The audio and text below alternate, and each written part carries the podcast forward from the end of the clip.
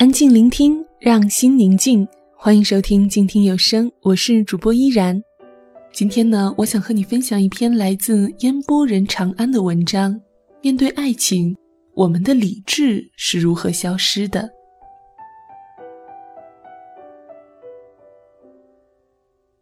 因为写过不少爱情故事，平时也会有人通过各种渠道给我发信息，多数都是我觉得他不好。我该怎么办之类的？去年收到一个微博私信，我正忙，随手点开了，扫一眼，吓了一跳。一个女孩的头像，问的是：昨天他又打我了，我应该和他分手吗？我一愣，我是一个对家暴零容忍的人，况且现在已经是二十一世纪了，打人，而且什么叫做？又，当时没有抽出手回复，那女孩又写，其实也没有什么事儿，就是吵起来了，他打了我一巴掌。女孩继续写道：“以前也打过，他脾气不是很好，不过打完他自己也挺后悔的，会和我道歉，给我买东西。就是这次太疼了，我哭了一个晚上，想问问你，我该分手吗？”我放下手头的事儿，耐心看完了他打出来的每一个字儿，想了想，给他回复说：“我不知道你怎么想，反正在我这儿，家暴是犯罪，必须分。”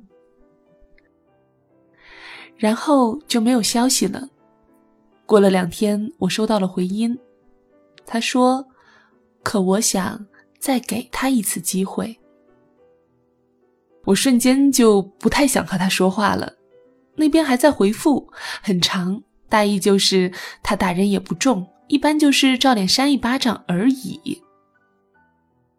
平时他们感情很好，他想和他结婚，家里知道这事儿，劝他说男人有点脾气很正常，况且他发脾气也是女孩不好，女孩需要改正。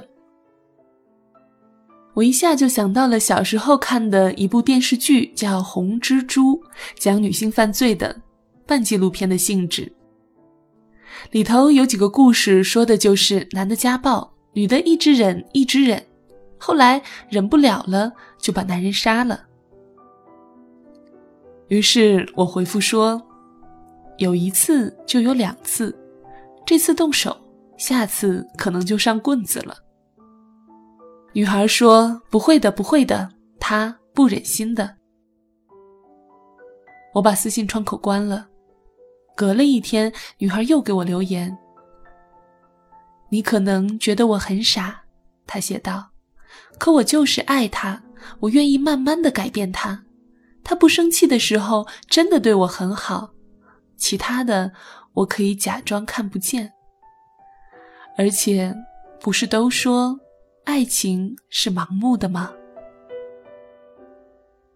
我对他很无语，盲目不等于瞎啊。后来碰见过几次类似的私信，